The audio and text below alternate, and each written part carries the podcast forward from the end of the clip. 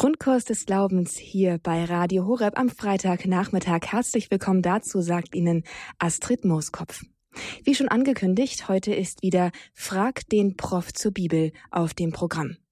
Und zwar ist, heißt das für Sie, dass Sie hier anrufen können und Ihre Frage zur Bibel stellen können. Es sind keine vorformulierten, keine artifiziellen Fragen zur Bibel, sondern es sind Fragen aus dem Leben, die Sie stellen, wenn Sie das möchten.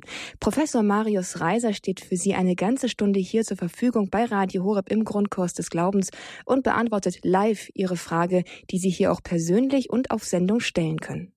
Dazu ist die Nummer zu mir ins Studio die 089 517 008 008. Ihre Fragen können Sie sowohl mit Namen als auch anonym stellen. Ich bitte Sie nur dann im Vorgespräch mir dennoch Ihren Namen zu nennen, damit ich Sie in der Datei sozusagen vermerken kann. Auf Sendung halte ich Sie dann auch gerne anonym, wenn Sie Ihre Frage in dieser Weise gerne stellen möchten. 089 517 008 008. 08. Eine herzliche Einladung, hier bei Frag den Prof zur Bibel Ihre Frage beizusteuern und die Sendung damit zu bereichern und vielleicht auch eine Frage zu beantworten, die jemand anders hatte, der sich aber nicht traut, sie zu stellen oder der nicht genau weiß, wie er sie formulieren soll. 089 517 008 008. Und jetzt ein herzliches Willkommen zu unserem Experten, zu Professor Marius Reiser in Heidesheim am Rhein. Grüß Gott, Herr Professor. Grüß Gott, Frau Mooskopf. Hallo, schön, dass Sie sich wieder Zeit für uns nehmen und unsere Fragen hier beantworten. Sie sind ja ein Experte für, für Bibelexegese, besonders für neutestamentliche Exegese, aber eben auch für die ganze Bibel. Und darauf greifen wir sozusagen, auf dieses Wissen greifen wir heute gerne zurück, dass Sie uns hier zur Verfügung stellen. Einen ganz herzlichen Dank. Und wie immer starten wir natürlich hier mit einer Frage, damit unsere Zuhörer auch eine kurze Zeit haben, damit sie hier auch dann die, die, Nummer wählen können. Und die Einstiegsfrage für die heutige Sendung ist die, sie betrifft die Offenbarung des Johannes und zwar diese berühmte Passage, wo der Geist sich an die Gemeinde in Laodicea wendet. Es ist diese Stelle, wo es heißt, ich kenne deine Taten, du bist weder kalt noch heiß, wärest du doch kalt oder heiß. Daher, will, daher, weil du lau bist, weder heiß noch kalt, will ich dich aus meinem Mund ausspeien. Es ist Offenbarung, die 4, 4, 15, genau ähm, hier Kapitel 4, Vers 15. Dort ist diese Stelle. Und es ist eine, eine ziemlich harte Ansage vom Geist, dass er, dass er die Gemeinde ausspeien will.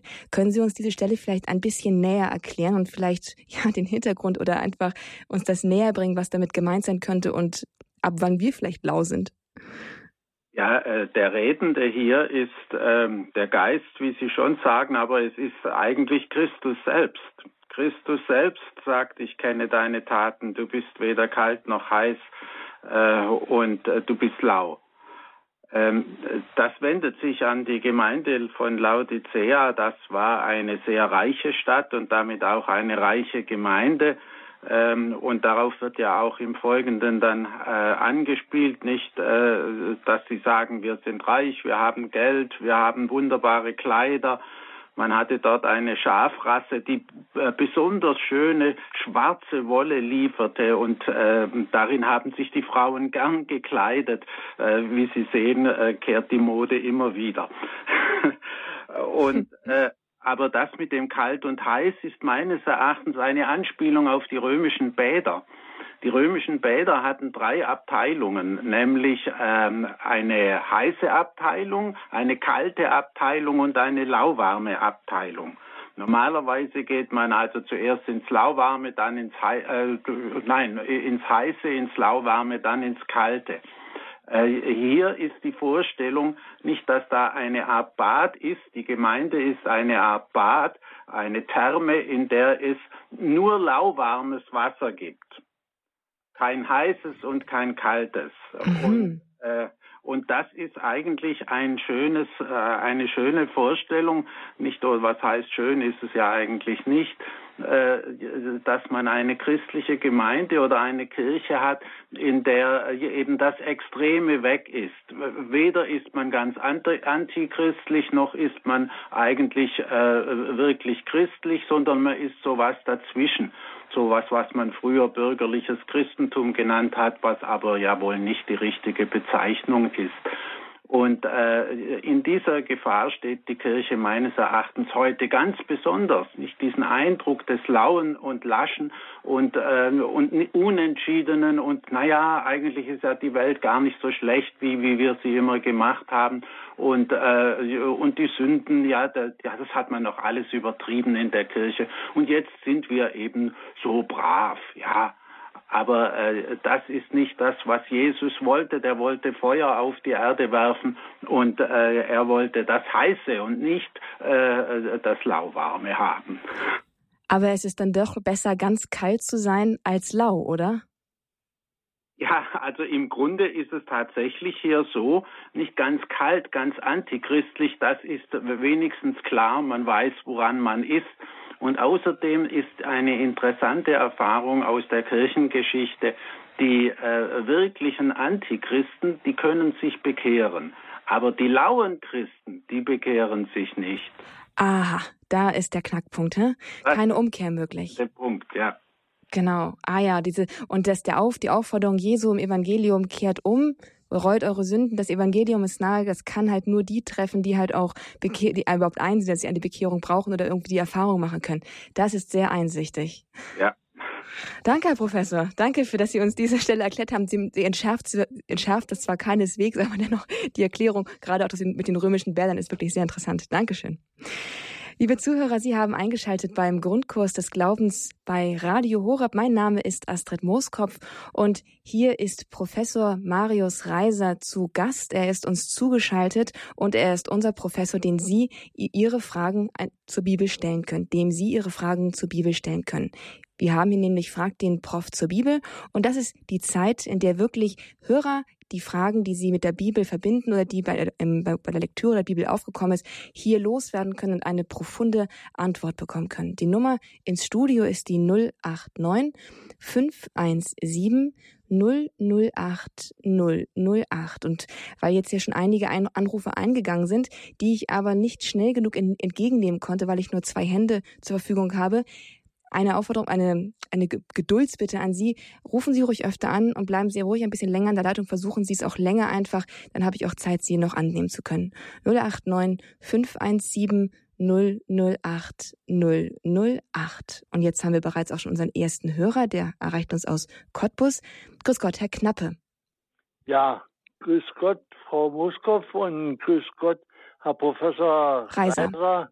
Äh, Herr Professor Reiser, ich hätte mal eine Bitte, dass Sie mir die drei Begriffe Glaube, Vermutung und Gewissheit gegeneinander abgrenzen. Äh, allgemeinverständlich bitte, damit ich da äh, keine falschen Wege gehe, gedanklich. Glaube heißt, dass man äh, den Glauben der Kirche teilt und zwar mit, äh, mit Entschiedenheit teilt, bereit ist, dem Evangelium Glauben zu schenken und Gott Glauben zu schenken. Das ist zunächst mal ein einfacher Begriff von Glaube, also Glaube im Sinn von entschieden, sich darauf verlassen, dass das, was das Evangelium und was die Kirche sagt, auch wahr ist. Äh, Ihr nächster Begriff war welcher nochmal? Das war Vermutung. Vermutung. Ja nun, Vermutungen stellen wir ständig an, wenn es eine unklare Lage ist. Ob, dann machen wir da mal eine Vermutung, dort mal eine Vermutung und welche sich dann als richtig erweist, das zeigt sich nachher. Also Vermutungen sind im Leben äh, sehr viel, aber die haben eigentlich mit dem Glauben nichts zu tun. Und ja, und dann hatte ich noch einen dritten Begriff. War die und zwar, bitte, ich wollte Sie nicht unterbrechen, Entschuldigung. Die Gewissheit, gell? Ja, die Gewissheit. Ähm, Gewissheit, das ist jetzt nicht ganz so einfach. Man kann im Glauben eine Gewissheit haben. Äh, wenn, wenn man einen ganz festen Glauben hat, dann hat man auch die Gewissheit, dass Gott existiert und diese Gewissheit zum Beispiel, die kann einem, wenn man sie wirklich einmal hat, niemand mehr nehmen. Nicht Newman äh, sagt, also äh, Kardinal Newman, der heilige Newman jetzt, der sagt einmal, er hätte mit 15 Jahren ein religiöses Erlebnis gehabt und danach sei für ihn völlig klar gewesen, dass Gott existiert und diesen Glauben hätte ihm niemand mehr nehmen können. Und äh, insofern gibt es auch beim Glauben Gewissheit. Nur ähm, äh, darf man nicht meinen, man käme, weil man jetzt so fromm und brav ist und, und glaubt und in die Kirche geht, auf jeden Fall auch in den Himmel. Diese Art von Gewissheit, dass man gerettet wird, die hat kein äh, Mensch, auch kein Heiliger gehabt. Nicht diese Gewissheit ist sehr gefährlich. Äh, man darf hoffen, dass Gott einen immer stützt und man darf beten, dass er einen äh, hilft, wenn man im Glauben schwach wird. Aber äh, eine Gewissheit, äh, das kann man äh, nicht haben, was das ewige Heil angeht. Ja, Herr Professor, wenn ich das so sagen darf, haben Sie sich bei der Definition der Gewissheit auf John Henry Newman zurückgezogen. Und ich verstehe Sie dass Glaube und Gewissheit näher beieinander liegen und eigentlich die Vermutung dann mehr oder weniger auszugrenzen ist. Ist das richtig? Äh, äh, da, wo es um die eigentlichen Glaubenstatsachen geht, da geht es nicht um Vermutungen. Um Vermutungen geht es bei, all, äh, bei allgemeinen Dingen in, äh, im Alltag oder in der Politik oder in, in vielen Fragen, die wir haben. Aber in den Hauptfragen des Glaubens, da geht es nicht um Vermutungen. Gut, aber Sie haben bei der Definition des Glaubens auch gesagt, dass Glaube eine entschiedene Zustimmung zum Glauben der Kirche ist. Also da haben sie sozusagen eins durch zwei geteilt durch zwei erklärt. Äh, ich bin mit Ihrer Antwort nicht ganz richtig zufrieden, Herr Professor. Ähm, ich habe noch nicht ganz begriffen, wo die Unzufriedenheit liegt. Ähm, ja, man, man kann nicht, entschuldigen Sie bitte den Vergleich, aber man kann nicht Teufel mit Beelzebub erklären. Äh, Wo hat sie das gemacht? Ich, ich verstehe das nicht. Äh, wissen Sie, ich, ich, vertraue der Kirche, dass sie in dem, was sie äh, über den Glauben sagt, äh, im Credo, nicht das, das, was im Credo steht, darauf vertraue ich vollständig, dass das alles richtig und wahr ist und dass man darauf sein Leben bauen kann. Ja, Herr Professor, äh, ich verstehe Sie schon mit Ihrer Erklärung schon weitestgehend, aber mir ging es in erster Linie um die kognitive Abgrenzung der drei Begriffe Glaube, Vermutung und Gewissheit.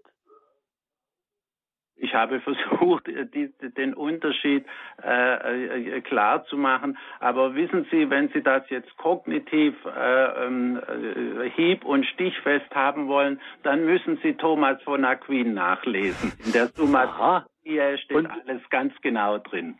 Haben Sie da einen Titel bei Thomas von Aquin? Ich äh, sagte gerade die Summa Theologiae, aber Sie werden sich damit schwer tun. ja, ich habe ja schließlich auch einen Probst hier in der Nähe und äh, den ich mal fragen kann oder einen laisierten. Den mal zu dem, zu dem Thema, äh, was Glauben heißt, credere in Deo und äh, in Deum und äh, da werden Sie sehr äh, klare Abgrenzungen finden.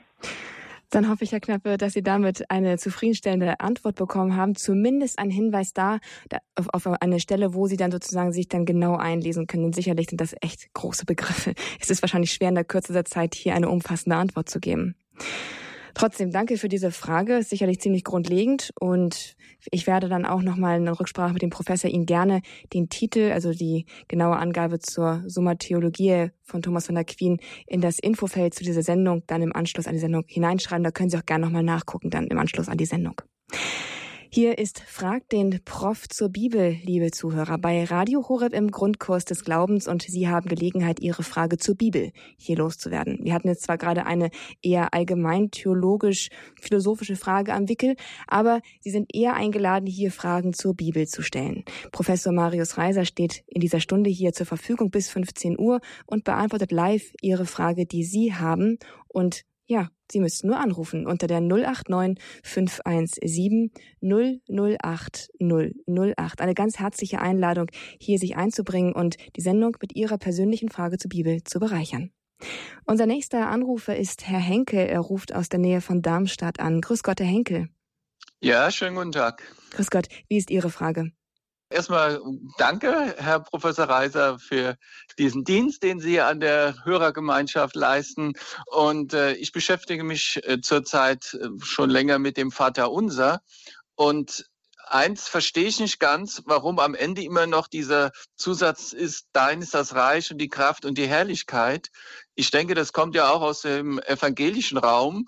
Und ich finde nirgendwo in der Bibel, wo das jetzt explizit so steht, weil wenn ich bibeltreu bin, äh, dann will ich ja auch nur die Texte aus der Bibel und nicht noch irgendwas dranhängen. Also das ist jetzt auch nochmal Frage, wo das herkommt und warum man das jetzt noch zusätzlich betet. Das äh, ist eine einfache Frage.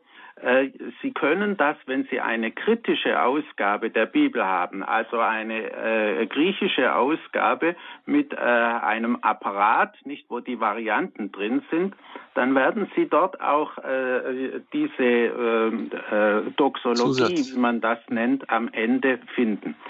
Diese Doxologie gehört nicht zum ursprünglichen Text des Vaterunsers, deswegen fehlt das auch in äh, den kritischen Ausgaben oben im Text und auch in unseren modernen Übersetzungen. Aber äh, die ist schon sehr alt, die ist im zweiten Jahrhundert schon hinzugefügt worden. Wissen Sie, es war eine alte Tradition im Judentum und die hat ja das Christentum aufgenommen, dass man ein feierliches Gebet oder überhaupt ein Gebet mit einer Schlusswendung, einer Schlussdoxologie äh, beendet. Nicht wir sagen äh, am Schluss durch Christus unseren Herrn oder der du lebst und herrschest und so weiter. Ja, da gibt es verschiedene Wendungen. Und so hat man eben auch beim Vater Unser, äh, um dem einen rechten Abschluss zu geben, diesen Zusatz gemacht. Und äh, insofern ist er zwar nicht original, Matthäus hat den bestimmt nicht gehabt, aber schon im zweiten Jahrhundert haben die Christen das äh, hinzugefügt. Und warum hat das die katholische Kirche nicht mehr weitergeführt? Die katholische Kirche hat das eben, äh, äh, ich weiß jetzt nicht genau, wie es vor meiner Zeit war, aber äh, heute gilt die Regel, wenn nach dem Vater unser ein weiteres Gebet kommt, etwa das Gegrüßet seist du Maria, das eben in der katholischen Tradition oft angehängt wird, dann macht man keine Doxologie.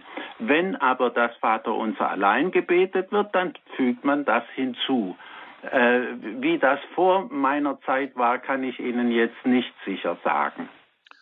Und die evangelischen, also die, die, oder Luther hat das dann gleich vom Anfang an schon gehabt als äh, Gebet, dass es dann mit dem Zusatz war? Ja, wissen Sie, das, das Vater Unser?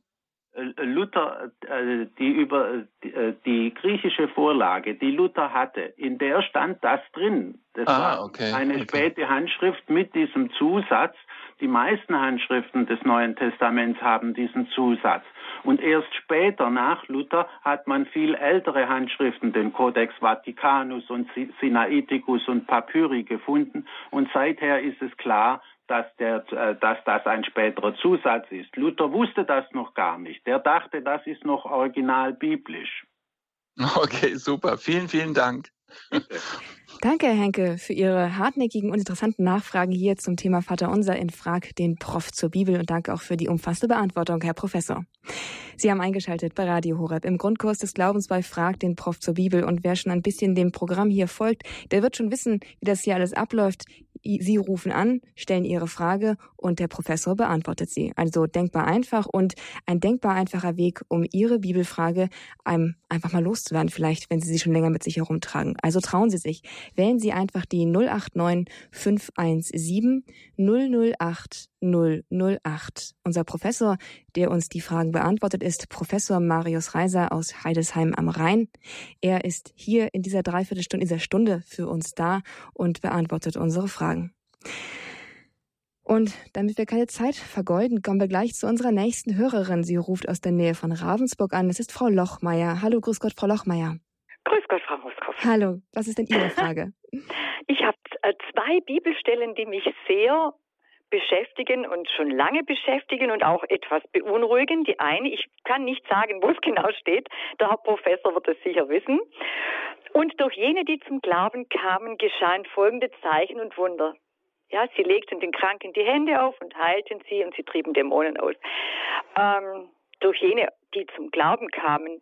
Da ist für mich so ganz groß die Frage, äh, gab es diesen Glauben nur zur Zeit Jesu und zur Zeit der Jünger, die vom Heiligen Geist erfüllt wurden? Ähm, oder wenn es das heute noch geben sollte, wo gibt es so etwas? Äh, wenn es das nicht gibt, äh, glauben unsere Bischöfe nichts mehr und unsere Priester? Oder ja, das ist so eine Frage. Und das andere, die Kinder dieser Welt sind klüger als die Kinder des Lichts. Nehme ich einfach mal so, möchte ich Ihnen mal so mitgeben, wer, ja. was machen die, die Kinder dieser Welt besser als die Kinder des Lichts und wer sind tatsächlich die Kinder des Lichts? Vielen Dank für Ihre Hilfe und ich bin jetzt sehr gespannt auf Ihre Ausführungen. Also diese erste Frage, äh, wer zum Glauben äh, gekommen ist, da werden folgende Zeichen, nicht Wunder geschehen. Äh, das ist am Ende des Markus-Evangeliums ah, ja, der mhm. sogenannte sekundäre Markus-Schluss. Das heißt, dieses Stück hat ursprünglich nicht zum Markus-Evangelium gehört, sondern ist im zweiten Jahrhundert hinzugefügt worden, weil man den Schluss mit dem äh, Vers 8, wo die Frauen äh, entsetzt aus dem Grab fließen, äh, fliehen, äh, weil man den also doch äh, sehr unpassend als Schluss des ganzen Evangeliums gefunden hat. Und diejenigen, die zum Glauben kommen, damit waren einfach die Christen gemeint. Nicht wer ein wahrer Christ ist, der kann auch Wunder wirken.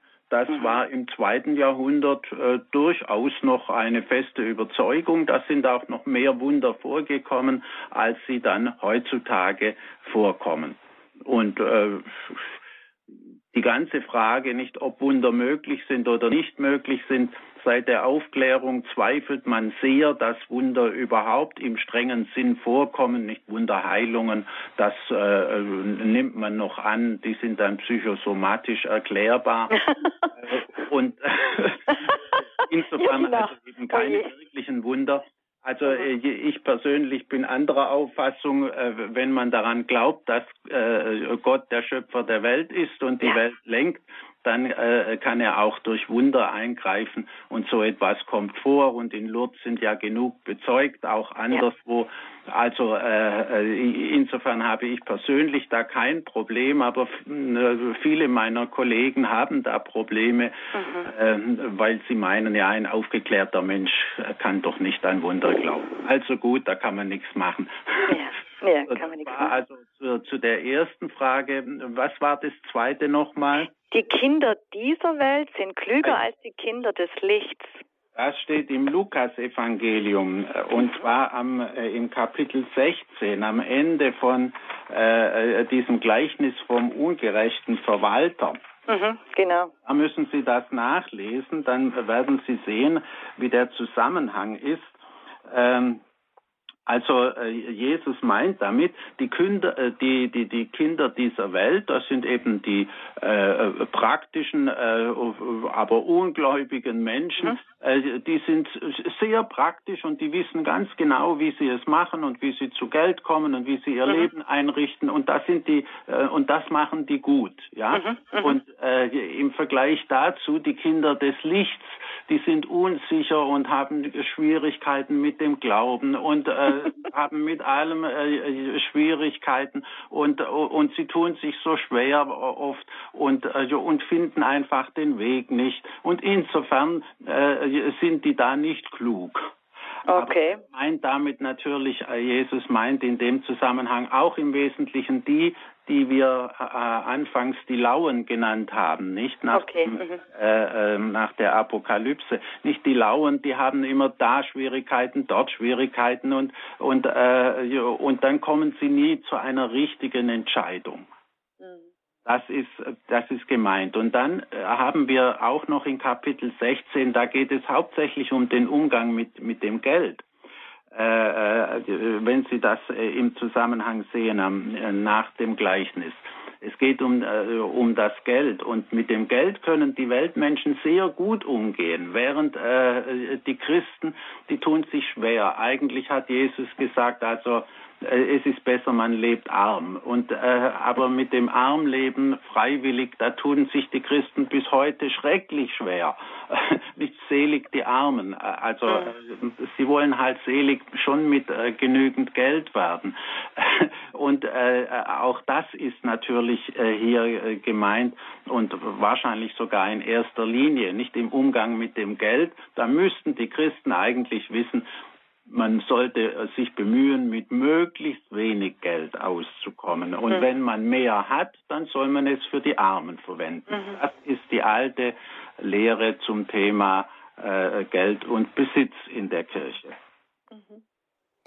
Beantwortet das Ihre Fragen, Frau Lochmeier?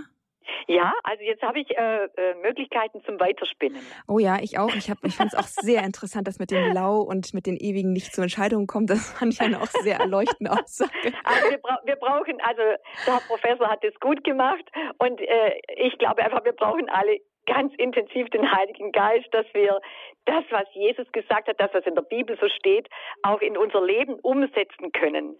Ja, uns wirklich betroffen fühlen und das auch umsetzen können. Das ist so mein Wunsch. Deshalb habe ich gedacht, die zwei Fragen, die muss ich jetzt mal von einem klugen Menschen behandelt bekommen, damit ich weiter wachse, ja. Danke. Und ich bedanke mich ganz herzlich dafür. Ja, einen herzlichen Dank an Sie, Frau Lochmeier. Danke, ja, dass Sie die gerne. Fragen gestellt haben. Wiederhören. Ja, gerne. Tschüss. Wirklich sehr interessante Fragen und das hat auch mal wirklich der Zusammenhang mit dem Lau. Das, äh, das gibt mir auch noch mal zu denken. Ja, danke, Herr Professor. Hier ist Frag den Prof zur Bibel mit erleuchtenden Antworten zu Bibelstellen, die Sie nicht verstehen. Rufen Sie an unter der 089 517 008 008. Hier bei Radio Horeb haben Sie die Möglichkeit, diese Bibelstellen sich erklären zu lassen oder zumindest, wie gerade Frau Lochemeyer, sich einen Impuls abzuholen, um weiterzudenken, weiter zu spinnen, weiter zu wachsen im Glauben. Denn die Bibel ist ja das Grundlagenbuch für uns. Es ist das Buch, in dem steht, wie Gott mit dem Menschen lebt und die Geschichte Gottes, wie er den Menschen sucht und wie Menschen Gott suchen. Und von dieser, aus dieser Bibel zu lernen, aus diesem Buch zu lernen, ist sehr, sehr wichtig für uns und es zu verstehen dementsprechend auch sehr wichtig. Hier die Gelegenheit also tiefer einzusteigen und sich die Fragen beantworten zu lassen. Man muss sie nur stellen. 089 517 008 008. Das ist Ihre Nummer in dieser Stunde, um Professor Marius Reiser Ihre Fragen hier in Frag den, Frag den Prof zur Bibel zu stellen. Und das hat jetzt auch getan oder dazu hat angerufen Frau Schlöppler aus Köln. Hallo, Frau Schlöppler. Frau Stöppler. Stöppler, oh, entschuldigen Sie, Frau Stöppler, ich muss gleich korrigieren. Frau Stöppler, ja, wie ist Gott, Ihre Frage? Ich habe eine Frage und zwar, das korrespondiert auch wieder mit dem Lau, heiß und kalt. Und zwar gibt es auch die Stelle in der Bibel, ich weiß nicht, ob es jetzt Paulus oder Jesus selber war, da wurde gesagt, ähm, ähm, alles, alles, ähm, ja, ja sei gut und nein, nein sei gut, aber alles andere sei von übel. Das ist in der Bergpredigt Jesus selber. Eure Antwort sei ja, ja oder nein, nein. Alles andere ist vom Übel. Und da geht es eben auch um die Entschiedenheit. Jesus will eben nur ja oder nein und nicht das dazwischen, das Halbja und na ja. Ja.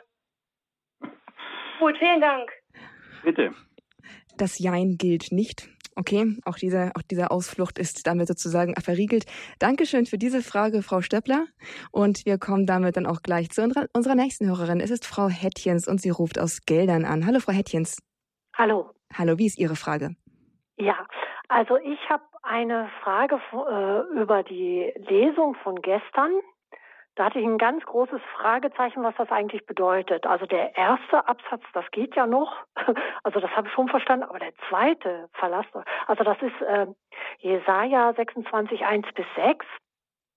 Und dann steht da, verlasse stets auf den Herrn, denn der Herr ist ein ewiger Fels. Er hat die Bewohner des hohen Berges hinabgestürzt, die hoch aufragende Stadt. Er hat sie zu Boden geworfen, in den Staub hat er sie gestoßen. Sie wird zermalmt von den Füßen der Armen unter den Tritten der Schwachen. Und da hatte ich so, was bedeutet das jetzt? Äh, oder vielleicht muss man die ganze, ähm, die ganze äh, Jesaja vorher die Kapitel durchlesen, um das zu verstehen. Ähm, ähm, da müssen Sie mal schauen, den Zusammenhang, nicht? Also das äh, über dem Kapitel 26 steht ja in der Einheitsübersetzung Siegeslied der Geretteten. Und vorher kommt der Abschnitt Ankündigung äh, der Erniedrigung Moabs. Moab gehört zu den äh, Erbfeinden Israels, nicht gegen die immer wieder äh, gekämpft wurde. Und, äh, und äh, hier verspricht äh, Gott, dass er eben den Hochmut dieser Feinde erniedrigt und, äh, und wenn das eben geschehen ist, dann sind äh, die Frommen Israels gerettet und dann äh, singen sie dieses Lied, nicht? Und das heißt, sie freuen sich darüber, dass der Hochmut ihrer Feinde in den Staub getreten ist. Mhm. Das ist ein Jubellied. Okay, dann ist das quasi nur geschichtlich zu sehen und nicht so, dass man dann im, im jetzigen Leben so das mhm. muss man geschichtlich äh, lesen. Aber schauen Sie, äh, ähnliche Situationen sind in der Geschichte immer wieder aufgetreten. Ich befasse mich jetzt mit Jeanne d'Arc. Als Jeanne d'Arc Orleans ähm, äh, befreit hat von der englischen Belagerung, da haben die äh, Leute ungeheuer gejubelt. Und noch heute jubeln sie alle immer am 8. Mai, an dem Tag, an dem äh, äh, Orleans befreit wurden. Und das ist ein unglaubliches Fest in Orleans. Alles ist auf den Beinen mit einem Umzug und äh, die neue Jeanne d'Arc steht, sitzt mit ihrer Standarte auf dem äh, Pferd und reitet durch ganz Orleans. Mhm. Ja, also Sie sehen, das sind Dinge, die sind zwar geschichtlich, aber sie haben eine gewisse symbolische Bedeutung und das kann sich mit Varianten wiederholen. Ah ja, okay. Gut, vielen Dank. Bitte. Danke, Frau Hedges. Wiederhören. Dankeschön für die Frage. Danke für Ihren Beitrag hier bei Frag den Prof zur Bibel bei Radio Horeb im Grundkurs des Glaubens. Wir haben jetzt Halbzeit, 14.31 Uhr. Noch eine halbe Stunde bleibt Ihnen, bleibt uns, um die Fragen zur Bibel zu beantworten. Es ist die letzte Gelegenheit in diesem Jahr, dass Sie eine Frage an Professor Reiser stellen können. Im nächsten Jahr wird es die zwar wieder geben, aber wenn Sie noch aus diesem Jahr eine Frage sozusagen noch beantwortet haben möchten, dann sollten Sie jetzt hier anrufen bei Frag den Prof zur Bibel, um Professor Reiser Ihre Frage stellen zu können. Die Telefonnummer zu mir ins Studio, zu ihm ins Studio hier auf Sendung ist die 089 517 008 008. Mein Name ist Astrid Moskow. Ich begleite Sie durch die Sendung. Aber viel wichtiger ist, dass Sie mit Professor Reiser ins Gespräch kommen und dazu müssen Sie zum Telefonhörer greifen. 089 517 008 008. Und jetzt hatte eine Hörerin angerufen, die irgendwie aus der Leitung wieder herausgeflogen ist. Ich stelle mal die Frage für Sie stellvertretend. Ähm, sie hat sich auf die Stelle bezogen, Herr Professor, wo es irgendwie heißt, äh, der Teufel als der Herr oder der Herrscher der Welt. Ich glaube, das ist kurz bevor dem Leiden Jesu. Jetzt wird der Herr, der Fürst der Welt äh, aus der Welt geworfen oder irgend sowas. Ja, ja. Genau. Äh, wieso, wie ist das zu verstehen? Der Teufel, der Herr der Welt? Ähm, genau. Was, wie kommt es dazu, dass diese, dieser Zusammenhang besteht? Ja, wir haben also gerade im Johannesevangelium äh, diesen Ausdruck, nicht der Teufel, der Herr äh, dieser Welt, der Herr äh, dieses Äons und, ähm, äh, und das entspricht eigentlich genau dem, was wir auch in der Versuchungsgeschichte bei Matthäus und Lukas im vierten Kapitel haben. Nicht äh, der Teufel steht mit Jesus auf dem Berg und zeigt ihm alle Reiche dieser Welt und sagt, das alles gebe ich dir wenn du vor mir niederfällst und anbetest. Das heißt, der Herr der Welt ist der Teufel.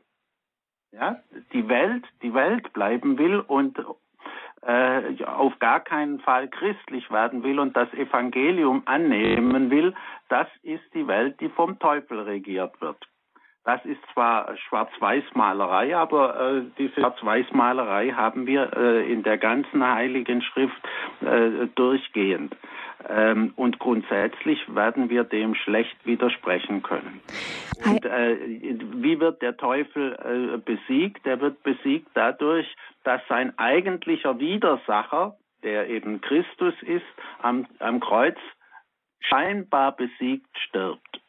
Und dann kommt die Auferstehung und dann ist klar, der Sieg war die eigentliche Niederlage des Teufels. Und damit ist für alle Gläubigen klar, grundsätzlich ist der Teufel besiegt seit der Kreuzigung und Auferstehung Jesu. Wir müssen uns nur auf den Glauben und auf das Vertrauen darauf einlassen. Und dann ist er auch für uns besiegt.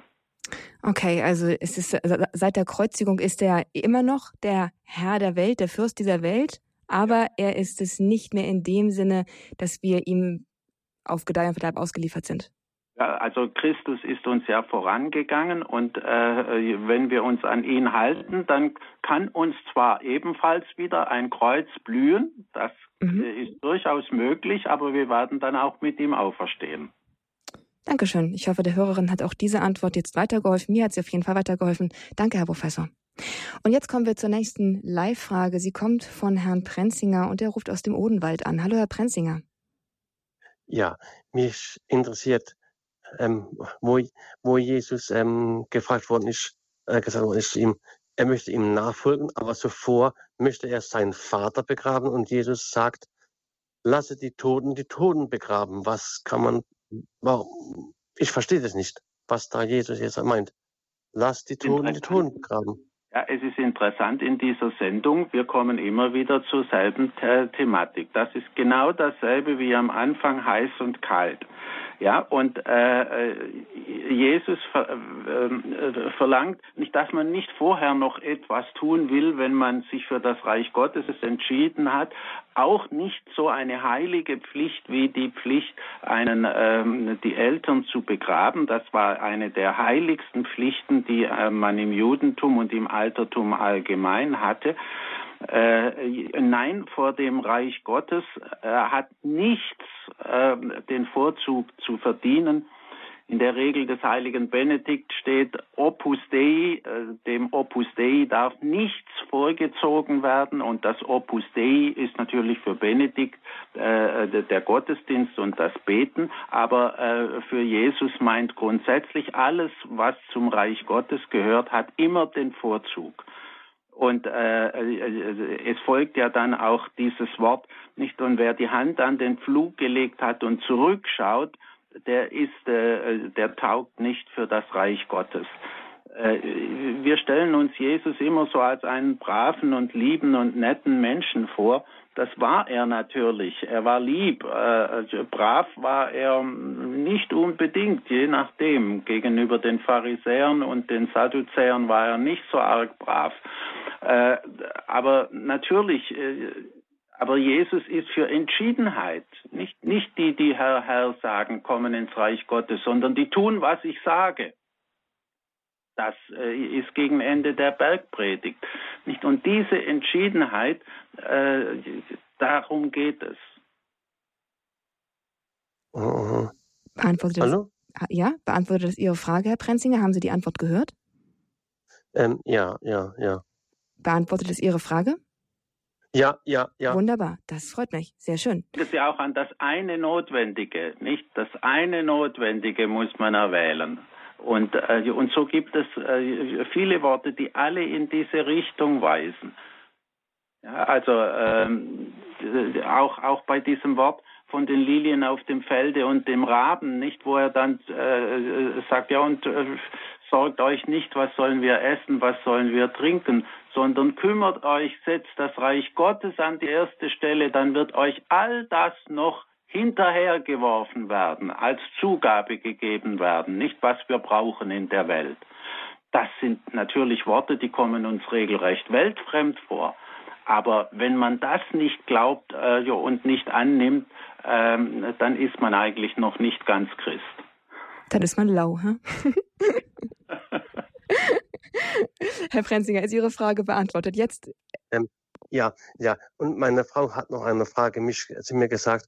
Ähm, sie versteht den Psalm 91 nicht, also den, den, das, alles, was da drin vorkommt.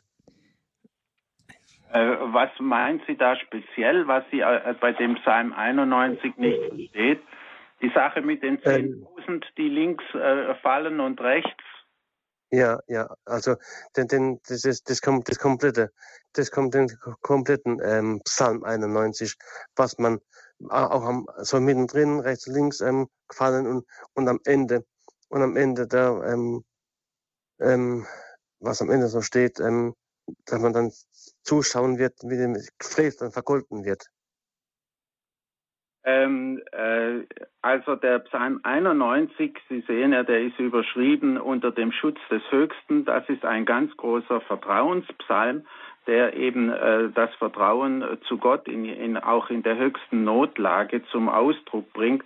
Nicht? Und dann werden also die Dinge aufgezählt, die einem in, äh, im, im, Leben äh, große Angst einjagen. Da kommt die Pest des Verderbens äh, nicht und äh, damit sind eben auch Seuchen und auch so etwas wie Corona gemeint. Äh, nicht also das alles wird dich nicht treffen, dich den Frommen, ähm, nicht der Pfeil, der am Tag dahin fliegt und so weiter. Äh, es begegnet einem kein Unheil und dann kommt dieses ganz starke Bild nicht und fallen auch tausend an deiner Seite zu deiner Rechten, zehntausend, dich wird es nicht treffen. Man muss das natürlich ein wenig äh, verstehen als, als Rhetorik, nicht? Das ist eben um, um das absolute Vertrauen auf Gott zum Ausdruck zu bringen. Das heißt natürlich nicht, dass man glauben muss, wenn ich in der Schlacht äh, bin und neben mir alle fallen und um mich herum, dann werde ich mit Sicherheit äh, ganz allein gerettet werden. Also so ist das nicht gedacht, sondern als ein Bild für das vollkommene Vertrauen in Gott, der uns retten kann, auch wenn es ganz übel aussieht.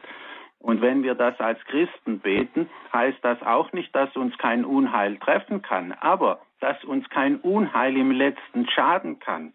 Nicht, äh, Christus selber hat ja auch das größte denkbare Unheil getroffen, der allerschändlichste und der allergrausamste Tod, aber er ist eben durch den Tod hindurchgegangen und, äh, ja, und direkt zur Auferstehung gelangt.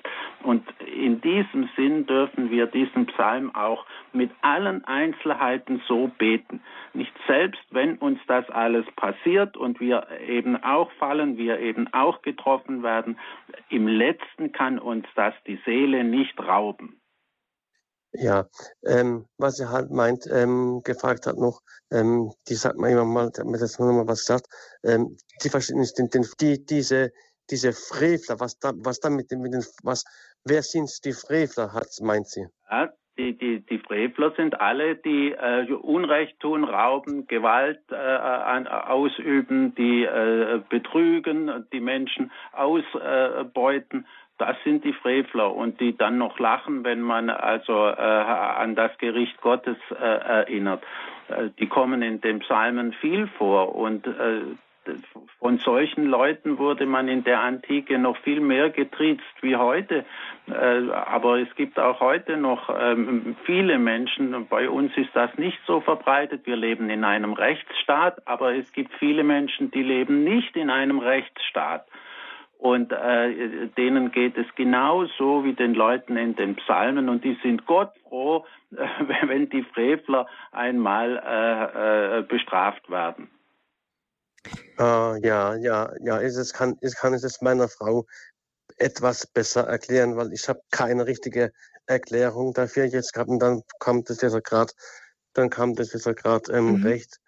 Ähm, äh, dass ich dann jetzt gefragt. Ja, wunderbar. Ja, Danke, ja. Herr Prenziger, dass Sie es beigesteuert haben. Ja, der Professor sagte es schon, die Frevler, die Frevler kommen öfter in den Psalm vor, werfen immer mal wieder Fragen auf. Soll man sich wirklich freuen, wenn anderen Schlechtes widerfährt, aber natürlich immer die Perspektive hat, dass man immer Leute vor Augen hat, die gegen Gott handeln und ja, die dann irgendwie damit Erfolg haben und damit durchzukommen scheinen, dann ist zumindest das men aus menschlicher Perspektive verständlich, dass man sich da zumindest mal freut und dass man, dass der Gott halt die Gerechtigkeit wiederherstellt. Darf ich noch etwas hinzufügen? Bitte, bitte, immer. In, in der Osternacht kommt immer die Lesung vor äh, vom Durchzug durch das Rote Meer und wo sich dann das Volk freut, wie es äh, die ganze vernichtete, äh, das ganze vernichtete Heer des Pharao, äh, die alle ersoffen und ertrunken sind und erschlagen da liegen am Meeresstrand. Und dann sagen heute sogar Pfarrer und Prediger, ach, diese armen Leute und die freuen sich noch so. Äh, das ist einfach die völlig falsche Sichtweise. Sie können sich offenbar gut in die armen äh, äh, Ägypter, die die äh, Israeliten verfolgen, versetzen, aber sie können sich nicht in die Verfolgten versetzen, die nun wirklich verfolgt werden von einem Kriegsheer und eigentlich dem sicheren Tod ausgeliefert sind und jetzt greift Gott durch eine Naturkatastrophe ein und dann freuen die sich, weil sie mit dem Leben davongekommen sind. Wir müssen müssen manchmal einfach versuchen, die Perspektive derer einzunehmen, die verfolgt werden und nicht die Perspektive derer, die äh, ins eigene Unglück rennen was zum Nachdenken anregt, denn oft kann man sich ja am besten in das hineinversetzen, was man selbst schon erlebt hat, nicht wahr? Das Ding ja. regt auf jeden Fall zu denken an, denn ich muss mich zugeben, dass ich mich auch oft in die Bösen besser hineinversetzen kann, als in die Guten. Ich habe immer schon ein Faible ja. für die für die für die Bösen gehabt, für die Schurken im Film. Aber genau. Danke, Herr Professor, für diese Antwort. Jetzt haben wir ein bisschen noch ein bisschen Zeit und damit noch die Hörer, die jetzt schon angerufen haben, noch ihre Fragen stellen können, gehen wir gleich weiter. Jetzt kommt unsere nächste Hörerin. Es ist Frau Leuwel aus München. Frau Leuwel, Sie muss jetzt ein bisschen warten. Hallo, was ist Ihre Frage? Ja, grüß Gott, Herr Professor. Reiser und Frau Moskop. Hallo. Ähm, ich habe die Frage, ähm, es gibt ja irgendwie anscheinend zwei Schöpfungsberichte. Gott schuf den Menschen, er, er formte ihn aus Ton und äh, es entstand äh, der erste Mensch. Und dann kommt ein anderer Schöpfungsbericht, wo es heißt, nach unserem Bild erschuf er sie, als Mann und Frau erschuf er sie. Wie soll man das denn verstehen? Also Sie ähm, fragen, wie Gott jetzt ist, wenn das das Ebenbild Gottes ist, Mann und Frau. Ja, das Ebenbild Gottes, ja, als Mann und Frau. Ist Gott denn Mann und Frau? Also ähm, jetzt als eigene Personen, weil Nein, äh, wenn es heißt nicht, dass der Mensch äh, das Ebenbild Gottes ist, dann heißt das, dass der Mensch gewisse Eigenschaften hat, die ihn äh, mit Gott verwandt machen. Und zu diesen Eigenschaften gehört nach alter Auslegung der freie Wille und die Vernunft. Ja, äh, denn das haben die Tiere nicht. Das haben die Tiere nicht. Und deswegen muss ja der, zunächst ist nur Adam erschaffen, der Mensch, der Mann, und er sucht ein Gegenstück und findet es in der Tierwelt nicht und dann äh, wird eben ihm eine Rippe entnommen und äh, daraus die Frau gemacht. Das heißt, es muss aus ihm selbst, aus Adam selbst genommen sein mit diesen Eigenschaften vom freien Willen und das und der Fähigkeit zum Reden. Nicht die äh, haben ja die Tiere auch nicht, die können nicht reden. Die können sich äußern durch Laute, aber sie können nicht reden und dann braucht er eben die Frau. Und äh, Frau und Mann sind nach biblischer Überlieferung eben aufeinander angewiesen und äh, äh, und deswegen ist die Geschlechtlichkeit ist etwas, was in der Schöpfung grundgelegt ist und die kann ähm, und deswegen ist das ganz grundlegend aus, aus christlicher und aus jüdischer Sicht und die heutige äh, Gender-Ideologie widerspricht dem ganz grundlegend, ja. Und das ist etwas, was äh, ich als antichristlich empfinde, diese Gender-Ideologie. Denn, und, und, und außerdem, naja gut, darüber wollen wir jetzt nicht reden, aber aus biblischer Sicht ist völlig klar, Mann und Frau gehören zusammen und, äh, und sind aufeinander angewiesen. Und aber um die Frage der Hörer nochmal aufzugreifen, also das heißt aber nicht, dass Gott jetzt Mann und Frau in, in Sicht ist. Also er ist Nein, nicht geteilt. Überhaupt nicht, nicht. Und das mit dem Ebenbild steht ja meines Wissens nur in dem ersten Schöpfungsbericht und nicht in dem zweiten. Und in dem ersten, oder wie, warten Sie, wir müssen aufpassen, dass wir da keinen Unsinn sagen. Ich weiß es auch gerade nicht auswendig. Gott schuf den Mann als sein Bild, als Bild Gottes schuf er ihn, männlich und weiblich schuf er sie. Das heißt, äh, nicht er hat sie als sein Bild geschaffen, ist die erste Aussage und das ist eben mit Vernunft und freiem Willen und der Redefähigkeit und dann wird noch hinzugefügt und er hat sie eben männlich und weiblich geschaffen, das heißt mit diesem Geschlechtsunterschied. Und also das hat mit, mit Gott nichts zu tun. Nicht Gott ist über den Geschlechtern. Gott ist weder Mann noch Frau. Gott ist Gott. Der Mensch nur ist äh, äh, äh eben von, mit zwei Geschlechtern ausgestattet. Frau Leubel, ist das für Sie ja, einleuchtend? Und wie soll man dann das verstehen? Da gibt es auch eine Stelle, wo die Gottessöhne sich mit den Menschentöchtern einlassen. Das ist eine sehr altertümliche Geschichte. Die Gottessöhne, das sind Engel. Und äh, es gibt da noch die Vorstellung, nicht die Engel hätten äh, mit Menschen, äh, äh, äh Frauen zusammen äh, Geschlechtsverkehr gemacht und dann kommen die schrecklichen Riesen dabei heraus. Also ähm, das ist eine mythologische Überlieferung. Da haben wir, das haben wir nur an dieser einen Stelle in der Bibel und äh, das sollte uns nicht tiefer beschäftigen. Hat in der äh, jüdischen und der, ja in der jüdischen Überlieferung hat das eine gewisse Rolle noch gespielt, aber in der christlichen hat das nie eine Rolle gespielt. Frau Leuwe? Ja, ja gut. Aber wir haben ja die ganze Bibel. Wir haben ja auch das Alte Testament. Und da gibt es ja auch, sind es dann auch Mythen, dass die Menschen damals so alt geworden sind, über 500, 600, 800 Jahre und so. Ja, das würde ich jetzt nicht unter die Mythen rechnen, da muss man immer gut. ja, aber. Äh, das sind symbolische Zahlen, die einfach bedeuten, die, die, die, man hat in der gesamten Antike die Vorstellung, ganz früh im Altertum, da lebten die Menschen noch sehr eng mit den Göttern zusammen und waren gesund und wurden alt und noch älter. Ja. Aber es ist Deswegen, ja so ganz. Das Alter nimmt ja immer mehr ab, nicht je weiter die Zeit fortschreitet. Das müssen Sie symbolisch nehmen. Nicht die Menschen werden immer schlechter. Ja, ja aber es, es gibt doch so ganz genaue äh, Jahresangaben, 134 oder 850 oder so ganz genaue Angaben sind da drin das in der ist Bibel. Die Freude an großen Zahlen und, und, und, und zugleich die jüdische Freude an der Konkretheit und Genauigkeit. Das ist typisch jüdisch. okay. Ja, Danke. gut. Einen herzlichen Dank, Frau Leuvel. Ja, ich bedanke mich auch ganz herzlich und einen schönen Advent noch. Das wünsche ich Ihnen auch. Dankeschön. Ja. Danke für die Fragen. Wiederhören. So, wir haben es jetzt zehn vor drei und ja, wir wagen es. Wir nehmen noch einen letzten Hörer hier in Frag den Prof zur Bibel beim Grundkurs des Glaubens bei Radio Horeb mit dran. Professor Reiser beantwortet Ihre Fragen und jetzt ist Herr Höcker am Zug. Hallo, Herr Höcker aus Mühlbach. Welche Frage haben Sie an den Professor? Ja, grüß Gott, Frau Moskow und grüß Gott, Herr Professor Reiser. Ich habe die Frage und zwar zu Markus 9,29. Da steht in der alten Bibel von 1962, dass als sie nach Hause kamen, äh, weiß welchen Dämonaustreibung geht es da, warum konnten wir den Dämon nicht austreiben? Da sagt Jesus in der alten Bibel, solche Dämonen kann man nur durch Gebet und Fasten austreiben. Dann habe ich die Einheitsübersetzung von 200, 2003 und da steht drinnen, solche Dämonen kann man nur durch Gebet austreiben. Warum lässt man das Fasten weg von der alten Bibel? Das ist Einheitsübersetzung von 1980. Aber auch steht auch vorne drinnen, dass also äh, im Auftrag der deutschen äh, Bischöfe aufgegeben und ist natürlich von äh, Bibelwerk, katholisch Bibelwerk Stuttgart äh, hergestellt. Alles klar. Äh, die Sache ist wieder einfach und ganz ähnlich wie im Fall der Doxologie beim Vater Unser. Äh, in den Handschriften haben wir beide äh, Varianten, also in den alten Handschriften. Da haben wir entweder äh, mit Gebet oder mit Gebet und Fasten.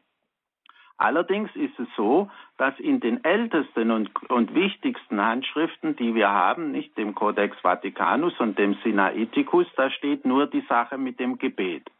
Und in späteren hat man das Fasten offenbar hinzugefügt. Wahrscheinlich ist tatsächlich das mit dem Gebet allein ursprünglich. Aber ganz ausgeschlossen ist es nicht, dass auch das Fasten, äh, ja, also die äh, textkritische Entscheidungen sind furchtbar schwierig zu treffen. Ein, eindeutig ist, dass man schon sehr früh das Fasten hinzugenommen hat. Und das hat einen einfachen Grund. Intensives Gebet ist nach alter christlicher Tradition immer auch mit Fasten verbunden.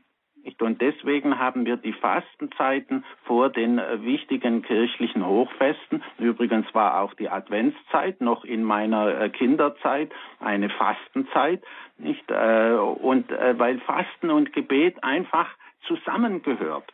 Und ähm, nach meiner eigenen Erfahrung, wenn ich im Kloster bin, da tue ich auch Fasten.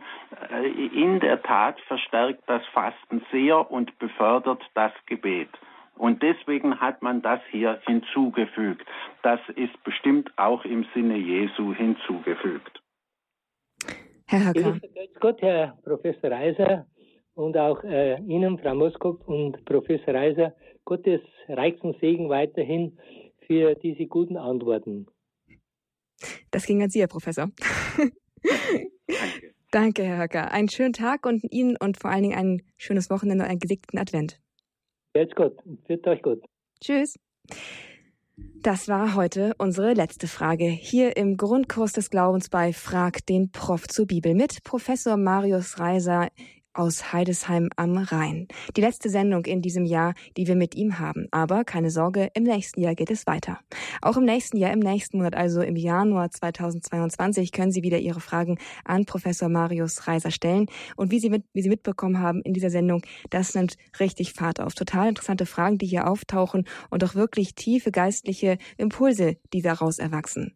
Haben Sie ganz herzlichen Dank, Herr Professor, dass Sie uns Ihre Zeit dafür schenken und auch, ja, einfach für die Kompetenz, die Sie mit hier mit hineinbringen. Das ist wirklich eine, eine ganz große Bereicherung für uns alle. Danke. Auch für mich ist es interessant, was für Fragen kommen und auf was man dann alles kommen kann. Ja, das ist, ich bin auch mal überrascht, was für Fragen hier alles so reinschneiden. Also, auch ein Dank an Sie, liebe Zuhörer, dass Sie so, so offen und auch so frei bereit sind, hier Ihre Fragen mit beizusteuern. Auch das ist eine Mutfrage und auch ein großer Vertrauensbeweis, für den wir uns hier ganz herzlich bedanken möchten. Und damit, liebe Zuhörer, geht aber diese Sendung für heute nun leider zu Ende. Viele von Ihnen haben angerufen. Ich glaube, viele sind nicht durchgekommen. Das tut mir irgendwie leid. Und ich hoffe, dass Sie dann in den nächsten Sendungen mit Professor Reiser durchkommen. Die Sendung von heute und auch die vorangegangenen Sendungen mit Professor Reiser können Sie bequem und einfach bei uns in der Mediathek auf www.horeb.org nachhören. Dort in der Rubrik Grundkurs des Glaubens finden Sie diese Sendung von heute in Kürze hochgeladen und dann zum Nachhören auch zum Download zur Verfügung. Und die Sendungen von den vorangegangenen Monaten finden Sie bereits dort schon jetzt zum Nachhören. Also besuchen Sie uns gerne dort auf unserer Internetseite. Neben dem Grundkurs des Glaubens gibt es da auch, andere, auch ganz andere Schätze noch zu entdecken an Sendungen aus Spiritualität, Credo, Katechismus und Kurs Null zum Beispiel. Ich darf mich von Ihnen verabschieden. Ich wünsche Ihnen von Herzen, dass Sie gut ins Wochenende kommen. Ihnen allen, die ich vielleicht nicht mehr höre, die mich vielleicht nicht mehr hören, einen gesegneten zweiten Advent und bis zum nächsten Mal hier im Grundkurs des Glaubens. Mein Name ist Astrid Mooskopf. Hier ist Radio Horeb. Leben mit Gott.